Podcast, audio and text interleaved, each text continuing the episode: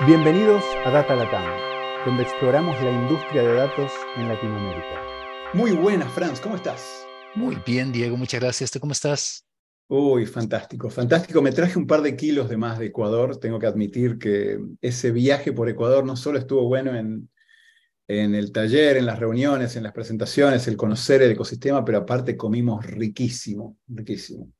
Claro, y conocimos un nuevo chocolate, chocolate mousse. Yo, yo conocí el nuevo café, estuvo, estuvo genial, restaurantes geniales. Y además hay una muy buena cultura, infraestructura de, de ciencia y datos. Todos los clientes con quienes hablamos, o todavía no tenían mucho, pero eran muy conscientes a dónde iban, o ya estaban muy avanzados con modelos, con infraestructura, eh, y podemos ayudar a otro nivel.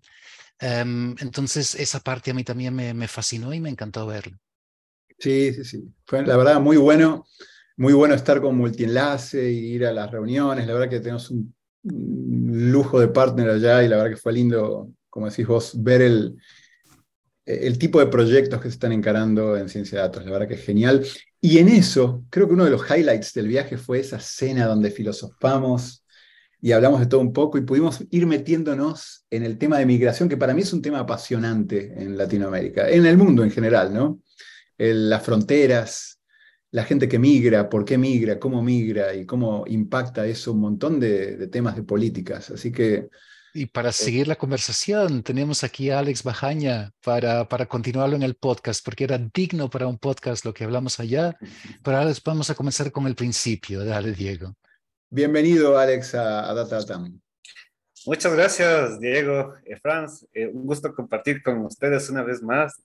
Reitero, qué gran velada que tuvimos, una conversación bastante interesante acerca de pues, muchos eh, factores que están alrededor de la migración, lo cual lo hace un tema no solo de, desde la parte estadística interesante, sino en general, política y demás. Ajá.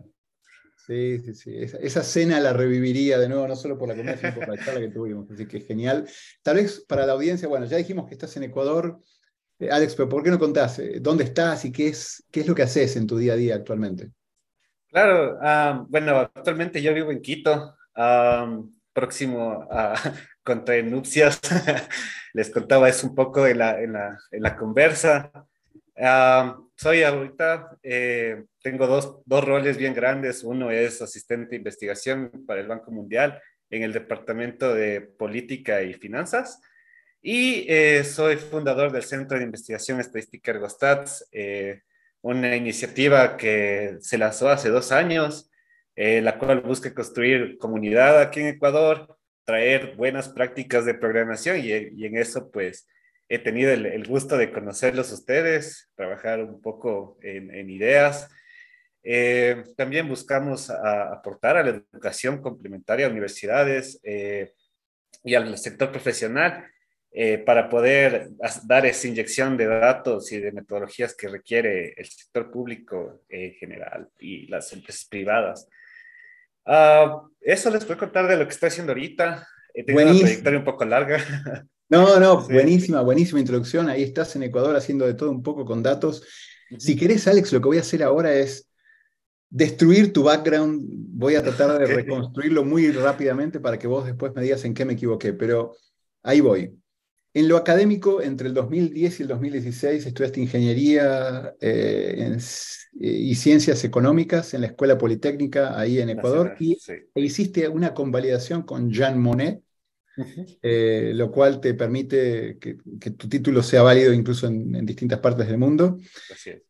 Y, y, a nivel profesional, voy a ir desde atrás atrás, 2011, porque aparte lo pusiste en tu LinkedIn y me encanta, ¿no? Estuviste como ayudante de cocina en Crepe Shake, eh, el cual me encanta, porque sí, es, acá hay que hacer, hacer de todo. Si hay que hacer comida, se hace comida, y si hay que hacer ingeniería de datos, se hace ingeniería de datos. Así que empezaste ahí, Después estuviste como investigador en el 2013 en el Instituto Nacional de Economía Popular, eh, en el tema emprendimiento, que es un tema que nos apasiona a Francia y a mí, así que en la próxima cena que tengamos hablamos más de eso. 2014, proyecto de analítica eh, Securities, así que estuviste ahí en, el sector privado y te metiste en temas de analítica ahí. 2016, proyecto CERCOP, eh, como analista de supervisión de procedimientos. Después estuviste en el SRI, el Servicio de Rentas Internas de Ecuador, como analista entre 2017 y 2018. 2019, Bloomberg Philanthropies, y de nuevo ahí ya como consultor más especializado en temas de datos y visualizaciones. 2019-2020, UNICEF, consultor técnico también viendo o velando por temas de visualizaciones de datos y que eso pudiera ayudar, eh, me imagino, en toma de decisiones y políticas públicas. 2020-2021, Vital Strategies, laboratorio social eh, en colaboración con el INEC. Y 2021-2023, lo que mencionabas recién, un poco de World Bank eh, y otro poco todo lo que estás haciendo con Ergostats. ¿Hay algo que esté tremendamente mal, algo que quieras comentar? Ah, pues todo es acertado, la verdad, salvo eh, contarte un poco, ¿no? Contarles, eh, la verdad es que mi aproximación con la empresa privada fue muy, muy leve y, en mis primeros años de trabajo, eh, la verdad es que estoy más hacia el lado del Estado. la burocracia puede tener sus problemas, sus desafíos. Sin embargo, creo que ahí es donde están las papas quemando, así donde hay que hacer mucho y que se puede impactar a muchas personas. Eh, creo que lo, de, lo que acabas de contar, la experiencia que eh, laboral, donde puedo decir, empezó Ergostats, que es el, proyecto personal, nace en el INEC con la ayuda de, cinco grandes compañeros, Lorena Moreno, James Mencías, Juan Carlos Palacio y Fausto Jacome. Y bueno, ya sé el quinto, ya me conté aparte, pero ellos me, me ayudaron a consolidar lo que actualmente hago eh, a entender toda la parte macro de los datos y el impacto que pueden llegarse a dar. Durante ese tiempo también pues tuve acercamiento hacia el exterior, pude participar de la POSITConf, bueno, en ese entonces era Estudio Conf. Ahí fue la primera vez que escuché de Expantia, es más. y luego en 2022 pues eh, tuvimos un acercamiento más, más chévere con ustedes dos, lo cual ha llevado a este podcast. No, buenísimo, buenísimo. Y sí, creo que en, la escena hablamos un poco de eso, pero sí es cierto que el, el Estado es un generador de, grandes datos y obviamente con la tremenda y gran responsabilidad de generar políticas adecuadas y en colaboración con muchas multilaterales y organizaciones globales que, hacen cosas bien interesantes. Así que entiendo tu, amor por apoyar esa, esa toma de decisiones y hacerlo con buen uso de datos. Mira, tal vez, eh, y ya metiéndonos un poco en tema, eh, ¿por qué no contás acerca del tema de migración? Es decir, dentro de todos los problemas que tiene el gobierno para, para resolver, eh, con todos los datos que hay, el tema de migración es uno que creo que vale la pena que hagamos un foco en este podcast. Entonces, ¿cómo fue que empezaste en el tema de migración y cuál es el tipo de preguntas y problemas que giran alrededor de, migración, ¿no? Y, qué datos apoyan ese tipo de temas. Claro, a ver, te cuento. Eh, con World Bank eh, nosotros tenemos una agenda de investigación bastante nutrida, eh, sobre todo con los datos del Servicio de Rentas Internas. Entonces, una de ellas era el análisis de las remesas. El tema de remesas, sobre todo en una economía dolarizada como el Ecuador, es súper importante, ya que así se sostiene el flujo de entrada de dólares, ¿no? Entonces, eh, las remesas constituyen cerca, creo que si no estoy más, el segundo o tercer fuente de ingreso de dólares. Entonces, eh, nosotros nos hicimos esa pregunta, ¿cuál es el impacto de las remesas sobre la productividad de las empresas, no? sobre todo porque aquí en el Ecuador hay, hay varios intentos por tratar de, consolidar los ingresos de las remesas en proyectos de, domicilio, de, vivienda, etc. Entonces, nosotros cuando empezamos a hacer el análisis de los datos fiscales nos dimos cuenta de que hay mucho por hacer todavía para medir las remesas y sobre todo medir y cuantificar la migración, no solo desde los términos eh, los términos oficiales, es decir, los datos abiertos que están disponibles, sino también esta oscura sombra que nos sigue, que es la migración informal. Entonces, en ese sentido, nosotros lo que eh, adoptamos de, de, enseñanzas de esta investigación, luego en Ergostat, es justamente poder aportar a poder medir la la migración que no está registrada, es en, una, primera, en una primera parte, y luego entender los, los factores que determinan la migración, ya sea la búsqueda de oportunidades, la búsqueda de institucionalidad o de seguridad institucional para las personas.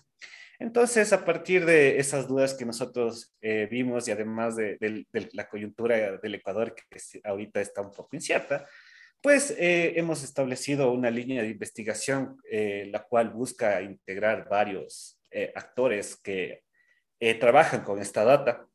Entonces, actualmente las preguntas que nosotros estamos buscando es, primero, hallar un marco metodológico para poder modelar el flujo migratorio entenderlo en términos de cómo esto puede, cómo una herramienta de este estilo, como un modelo, puede aportar a la, a la generación de políticas articuladas en la región.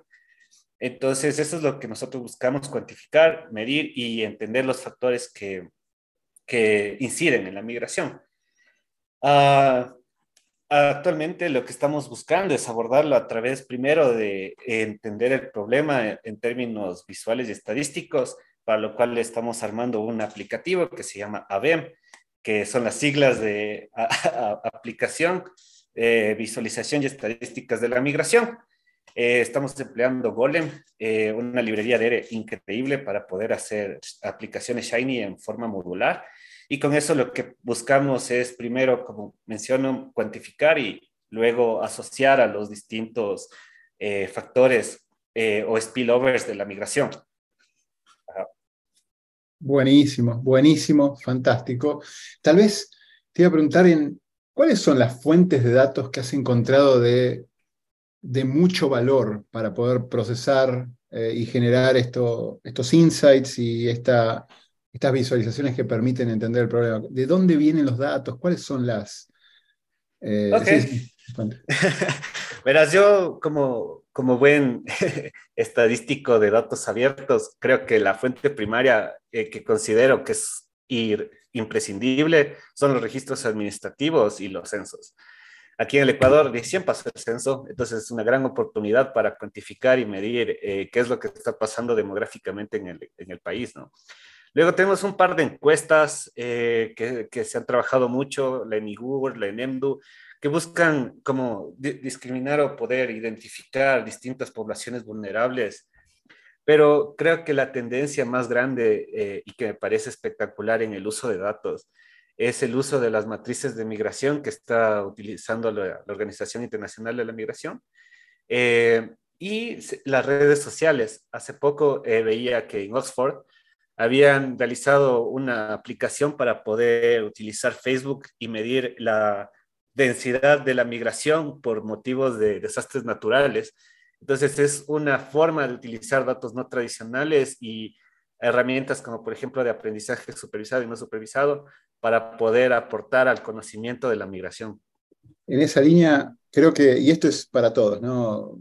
Para discusión, pero creo que OIM está teniendo un rol interesante ¿no? en el tema de la digitalización de mucha de esta información, las, este, la posibilidad de tener registros eh, biométricos incluso, la posibilidad de ver cómo hacer para poder tener data, información de, mucho valor para este tipo de análisis. Pero no, me queda clarísimo. Hace, un par de años leí una publicación, uh, Alex, sobre eh, un proyecto en África donde medían movimiento de gente eh, por celulares. Entonces, eh, y no sé si esos datos están disponibles, si tú los podrías usar. Y que, a ver, en migración a nuestro nivel quizás es diferente, ¿no? Porque ahí había mucha migración de, de trabajo regional. Em, pero como mencionas desastres naturales, eso se puede medir en gran parte también con, con conexión celular.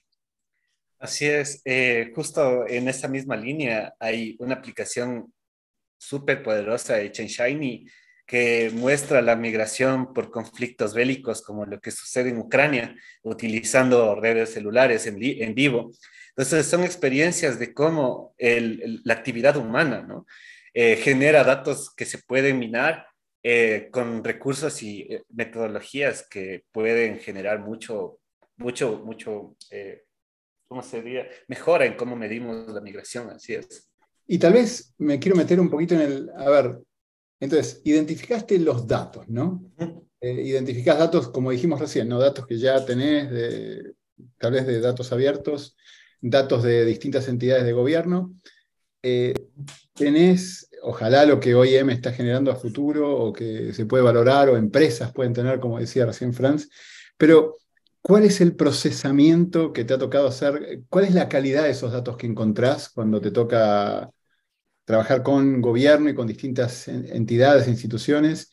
¿Y qué es lo que has, eh, en tu experiencia, tenido que hacer como para que esos datos sean utilizables para generar el producto que estás mencionando hace un rato? Claro, a ver, eh, en las fuentes oficiales, pues eh, lo, que ya está publicado por el, Instituto Nacional de Estadísticas y Censos aquí en el Ecuador principalmente, tiene la ventaja de que han pasado por un procesamiento bastante estricto que hace posible la publicación. Eh, con guías metodológicas, diccionarios y demás. En ese sentido, esas son las bases más frescas de trabajar, no, no hay mucho trabajo que hacer. Sin embargo, eh, creo que el desafío aparece en fuentes no tradicionales, como son eh, las redes sociales, los datos minados de Internet, que por su por construcción eh, requieren el procesamiento para poderlos hacer eh, o poder generar integración con las fuentes oficiales. Y ahí es donde está el desafío. En Ecuador no hay una homologación de las, de las metodologías. Eh, es un trabajo que se está haciendo, no digo que no se hayan dado pasos hacia allá. Sin embargo, creo que ahí es donde también radica el, el desafío, poder llevar todo a un mismo idioma, si queremos verlo de esa manera, y poder hacer un análisis integrado y más holístico acerca de la migración y con las distintas fuentes que tenemos.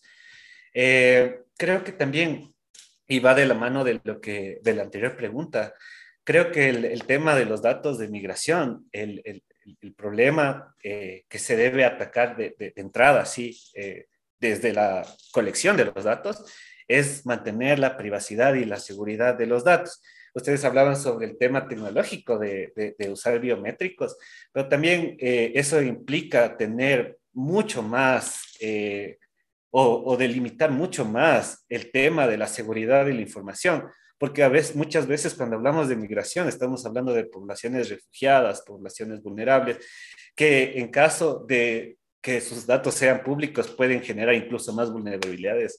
Entonces creo que ahí están los desafíos de los datos de migración, van hacia también la seguridad de la información. Y Alex, ahí sí, si tuvieras que dar una, una recomendación ¿no? para, para un instituto con, con datos migratorios en la región, que está recién arrancando ¿eh? en preparar datos, quizás ya van de la mano de INEC, pero quieren, quieren hacer más de lo que tú estás haciendo con tus colegas. Eh, ¿qué, ¿qué, recomendaciones darías? Ya, yo creo que el, el, el, el, paso que, bueno, no, no, no depende tanto del instituto, es tener una buena institucionalidad acerca de cómo manejar eh, los datos en términos de seguridad. En este caso, el INE, como les digo, promueve toda la forma de limpiar, anonimizar y disponer de los datos, ¿ya? Eh, eso es eh, como que el marco institucional, eso debe ser bastante fuerte, porque si no, es muy difícil levantar una fuente de información tan delicada como es este caso. Ahora, de, creo que la tendencia de tecnológica, si quieren verlo, es el uso de tecnologías open source, eh, que ah, facilita primero eh, la documentación y, compartir el código y las, metodologías de limpieza de datos, que eso también es muy importante mantener el metadato. Eh, segundo, tener una, una ¿cómo, se, ¿cómo es la palabra? Se fue. O sea, deben empatar la realidad de los datos, es decir, eh, la diversidad en los datos con la, con la colección de los datos. ¿A qué me refiero? Muchas veces tenemos eh, poblaciones vulnerables que se categorizan, eh, por ejemplo, en este caso diversidad de género, se categorizan solo en dos condiciones. Cuando hay una diversidad, un abanico, que es necesario capturarlo para entender la complejidad de la migración, que ese también es un problema, ¿no? que muchas, eh, en, muchas ocasiones la migración también responde a desigualdades, a brechas, etcétera, que en ese sentido se pueden medir a través de una correcta representación del dato así, o de los individuos en los datos. Eh, por último, creo que una metodología homologada en la región, sobre todo por, por cómo somos un poco parecidos, pero no del todo, creo que eso es muy importante porque eh, hay algunos convenios, ¿no? Como por ejemplo eh, Cartagena 30, eh, que es un, convenio regional que, busca esta consolidación de, información en la región. Ah, hay otras como el, no recuerdo si era decreto de Nueva York, no recuerdo bien, pero en todos estos lo que se busca es esto, ¿no? Poder entender de, con conceptos homologados para poder eh, hacer política comparativa. Y ahí es donde va la, última recomendación, hacerlo homologado para poder comparar con otros y hacer política articulada. Y Alex, porque ese es un punto que es eh, a la misma vez eh, complejo y fascinante, ¿no? La, homologación de datos internacionalmente em, y también la comparación. ¿Cómo, por, qué? Y, te lo pregunto porque hay dos, dos eh, quizás dos, dos, partes grandes aquí. Uno es la, la, tendencia de gobiernos de mantener datos para sí mismos y compartir este tipo de datos puede ser políticamente sensible, pero hay un balance con la ganancia que hay. ¿Puedes explicarme un poco qué se gana con tener más apertura de datos de, em, de migración? Vamos a, a, utilizar los tres conceptos de migración para, para, para hablar esto. ¿no? La migración como tal, solo migración, es temporal, ¿no es cierto? Tenemos movimiento de migración de, las áreas rurales hacia el sector urbano dentro de un mismo país. Luego la inmigración y luego la migración, emigración. Migración es hacia adentro, emigración es afuera, ¿verdad? Entonces, en sentido de que, pues, las políticas de protección que puede aplicar el Ecuador, por ejemplo, viene dado para migrantes que, que, em, inmigrantes, ¿verdad? Mientras que el Ecuador también debe proveer de un armatoste eh, de protección social para sus, eh, los emigrantes, ¿no es cierto? Entonces, el poder identificar tanto los inmigrantes y los emigrantes en los distintos territorios nos permite dimensionar primero eh, cuál es, a ver, dimensionar el, el, volumen de la migración y luego la, las características de cada uno de los individuos que migran, ¿no? Entonces, con ello se puede diseñar políticas mucho más puntuales que atiendan las necesidades de, estos individuos eh, vulnerables ah, y además generar el tema de protección para refugiados, que es el tema más eh, sensible, si se puede ver. Eh, esas son las ganancias, ¿no? ahora, el, tema está en que debe haber una discusión, un, constante, una constante retroalimentación entre los distintos países para que se pueda dar estos beneficios se pueda tener mejores resultados de protección a, personas en situación vulnerable. Sí, no, es un problema tan interesante. Sí, es muy grande. Es grande, es interesante, la gente se mueve por, por necesidad, por búsqueda de oportunidades, y yo he visto tantas veces incluso el, el hecho de que haya tanto control, que entiendo por qué lo hay venimos de una historia de límites fronterizos que se respetan mucho y que, son importantes, y aparte hay un costo económico, obviamente, a, aceptar a mucha gente, pero la gente se va a mover igual, y si hay tanto control y tanta restricción, igual se van a mover, pero por canales informales. Las historias de gente que se tiene que movilizar por canales informales son horrendas. A mí me tocó vivir en, en California y escuchar historias de gente que va a pasar el Río Grande y que realmente la pasa muy mal y lo mismo pasa en toda Latinoamérica, ¿no? Es, eh, entonces, ¿cómo? Sí, la verdad que es un problema complejo y qué bueno, Alex, que le estés metiendo data a todo esto, que le estés metiendo cabeza y neuronas tuyas del equipo de, de, Ergostats. Tal vez quería, eh, para ir eh, acercándonos a un cierre del podcast, porque de esto podríamos seguir hablando como lo hicimos en aquella cena un buen rato, es a la hora de trabajar estos proyectos ya más a nivel técnico, ¿no? Pensando en las herramientas, tecnologías y pensando en gobierno, ¿no? que al final no necesariamente querés caer en una gran licencia, o sí, tal vez el gobierno tiene alguna gran licencia, algún gran proveedor, pero ¿qué has visto eh, que te ha funcionado a vos particularmente? ¿Cómo, ¿Cómo has encarado proyectos? ¿Qué tipo de tecnologías? ¿Qué tipo de documentación y apertura? En fin, si puedes contar algo acerca del stack tecnológico. Claro, ah, bueno, yo creo que eh, el compañero de toda la vida va a ser el estudio. bueno, eh, porque pues hemos empezado con ERE, nos gusta ERE por cuán dinámico puede llegar a ser. Eh, el nivel de personalización de código y demás temas con ERE y, e integrado con ERE Studio, donde puedes hacer control de versiones, me parece la herramienta más versátil que tenemos actualmente para quienes somos usuarios, heavy usuarios de ERE y actualmente Python que esa es otra cosa espectacular que me parece del estudio. Eh, con esto hemos podido integrar eh, no solo usuarios de R, sino de Python eh, a través de, de, las múltiples herramientas que tenemos como Quarto, R Markdown. ese es como el central con el que nosotros nos hemos defendido.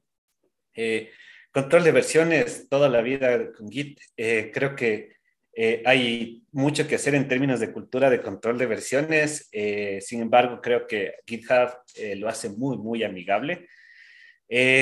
considero que dependiendo de, de, los casos, hay, hay dos problemas que se pueden resolver con, con, servidores, que son la Big Data y la Big Computation. nosotros hemos trabajado con servidores on demand, que ha sido un desafío. La verdad es que desde como mi perfil es más de economista y luego me volví estadista y luego programador, creo que levantar un on-demand fue uno de los desafíos más grandes. Eh, y luego, pues el uso de, de, servidores eh, de alquiler como Amazon Web Service, Azure, eh, son alternativas que pueden sortear el tema de costos. Ahora, dentro del sector público, el tema de la cultura organizacional hace que sea necesario mantener la seguridad de los datos, que es un tema que siempre vamos a hablar ahí. Entonces, los servidores on demand pues tienen esa, esa posibilidad de mantener todo compartimentado. Ah, actualmente, para poder, eh, una herramienta que recomiendo mucho para poder eh, navegar entre equipos, eh, y, lo, lo, aprendí en, Estados Unidos, en Washington, es Obsidian, un, gran programa para poder llevar eh, notas de reuniones, armar equipos. Eh, y creo que eso es lo, central que estamos trabajando. Eh, en el estudio trabajamos con POSIT Cloud. Sin embargo, justo yo le, le preguntaba a Franz desde, desde qué número de, de, de, colaboradores sale bueno utilizar POSIT Connect me dijo desde uno. Entonces, es, eh, creo que por allá apunta lo que nosotros queremos eh, utilizar, eh, POSIT Connect, para poder manejar un poco más de packages y temas de ese estilo. Ahora hablabas de, la visualización y de Golem. bueno, primero buenísimo lo que describiste recién. si puedes comentar un poquito sobre eso, está, ¿cómo estás encarando el tema este de las visualizaciones que están queriendo hacer con todos estos datos? Mira, Golem eh, es Shiny en esteroides, como le digo yo. Es como cuando ya Shiny lo, piensas ya en términos de infraestructura y de una librería. ¿sí?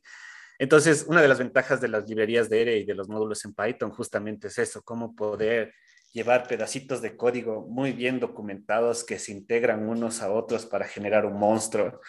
Entonces, eh, Golem justamente utiliza esta estructura modular que permite que nos podamos dividir el, el, dashboard en distintas partes del equipo. Entonces eso hace que el módulo, por ejemplo, de, de, series de tiempo lo está manejando Brad, que es un compañero de Ergostats. Eh, yo estoy manejando el tema de mapas. Eh, nuestra compañera Estefanía eh, toma estos resultados en una interfaz donde nosotros imprimimos los mapas, las series de tiempo, para el tema de comunicación. Entonces, Golem nos, parece la mejor alternativa para integrar estos pedacitos de código y funcionalidades que hace posible luego una herramienta consolidada y muy bien estructurada. Súmale a Golem eh, las librerías que desarrolla Absilon, una de las empresas más espectaculares en desarrollo de Shiny, y tienes páginas web o dashboards analíticos de gran calidad y listos para producción. Buenísimo, qué bueno. Gracias por esa Buenísima descripción, Che.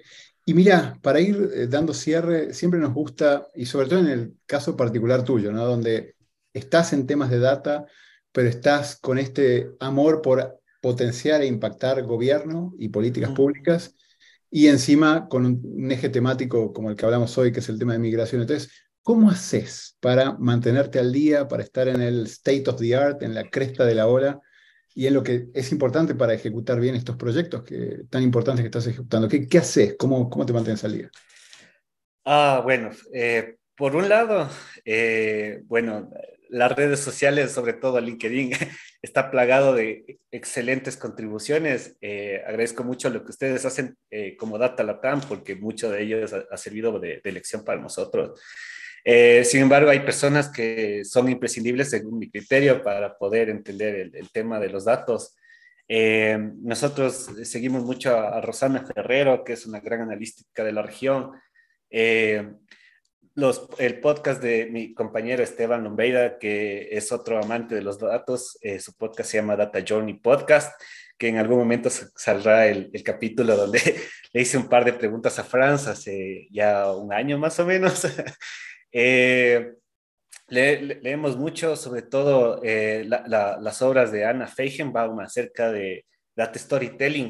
Eh, considero que es, es lectura imprescindible para entender la ética en el trabajo con datos y cómo comunicarlos adecuadamente a la, a, a la población y luego a los gestores de política pública. Eh, puedo hablar de muchos libros de, de, de, programación en R, de Hadley Wickham, Edgar, Edgar Ruiz. No recuerdo cómo se pronuncia, pero es Min, Mine Sentiasca, que es, es, es una compañera de, estadística que es increíble. Y pues bueno, yo, eh, como les mencioné en, la cena, yo amo la, la, evaluación de impacto. Me parece que ese, esa idea de pensar en, el mundo contrafactual versus la realidad y poder simular y entender el efecto causal de una política o cualquier movimiento eh, es algo que verdaderamente me apasiona. Yo recomiendo dos libros importantes, que es uno se llama What If, de Causal Inference, es, increíble, desde el nombre del libro ya te dice qué pasa así, increíble, y eh, Mastering Metrics, que es otro libro increíble. Eh, un último podcast que les recomiendo para entender el tema fiscal y el tema de la región es Cable a Tierra de mi compañero Jameson Mencías, que es, es espectacular.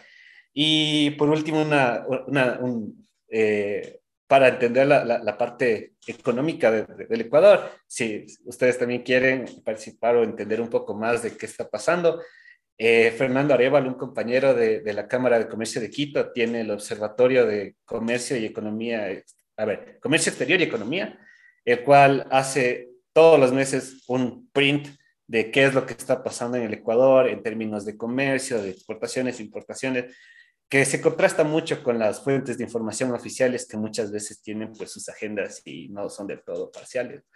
Entonces son, son esas recomendaciones que les puedo hacer yo. Ajá. Genial, Alex. No, la verdad que, bueno, de mi parte, un lujo, toda la, la, cantidad, se nota que este tema te apasiona tanto que te la pasas. Tu día debe durar como 70 horas y tu semana, no me quiero contar la cantidad de días por encima de los 7, pero se nota, che, esa pasión, esas ganas Gracias. de sumar desde los datos a todo el tema de políticas públicas, gobierno y demás. Así que un lujo, un lujo haber compartido esa cena, este podcast y por muchas cenas más, porque comimos tan rico, hay que volver, hay que volver, Francia. bueno, Alex, muchísimas gracias por tu tiempo.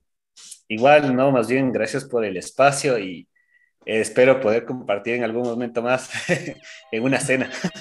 Dale, Buenísimo. Chao, Alex. Chao. Gracias por acompañarnos en nuestra exploración del mundo de ciencia de datos en este Data Latam Podcast. Cada dos semanas encontrarás un nuevo episodio en datalatam.com o iTunes. Si te gustó este podcast, déjanos comentarios en Facebook.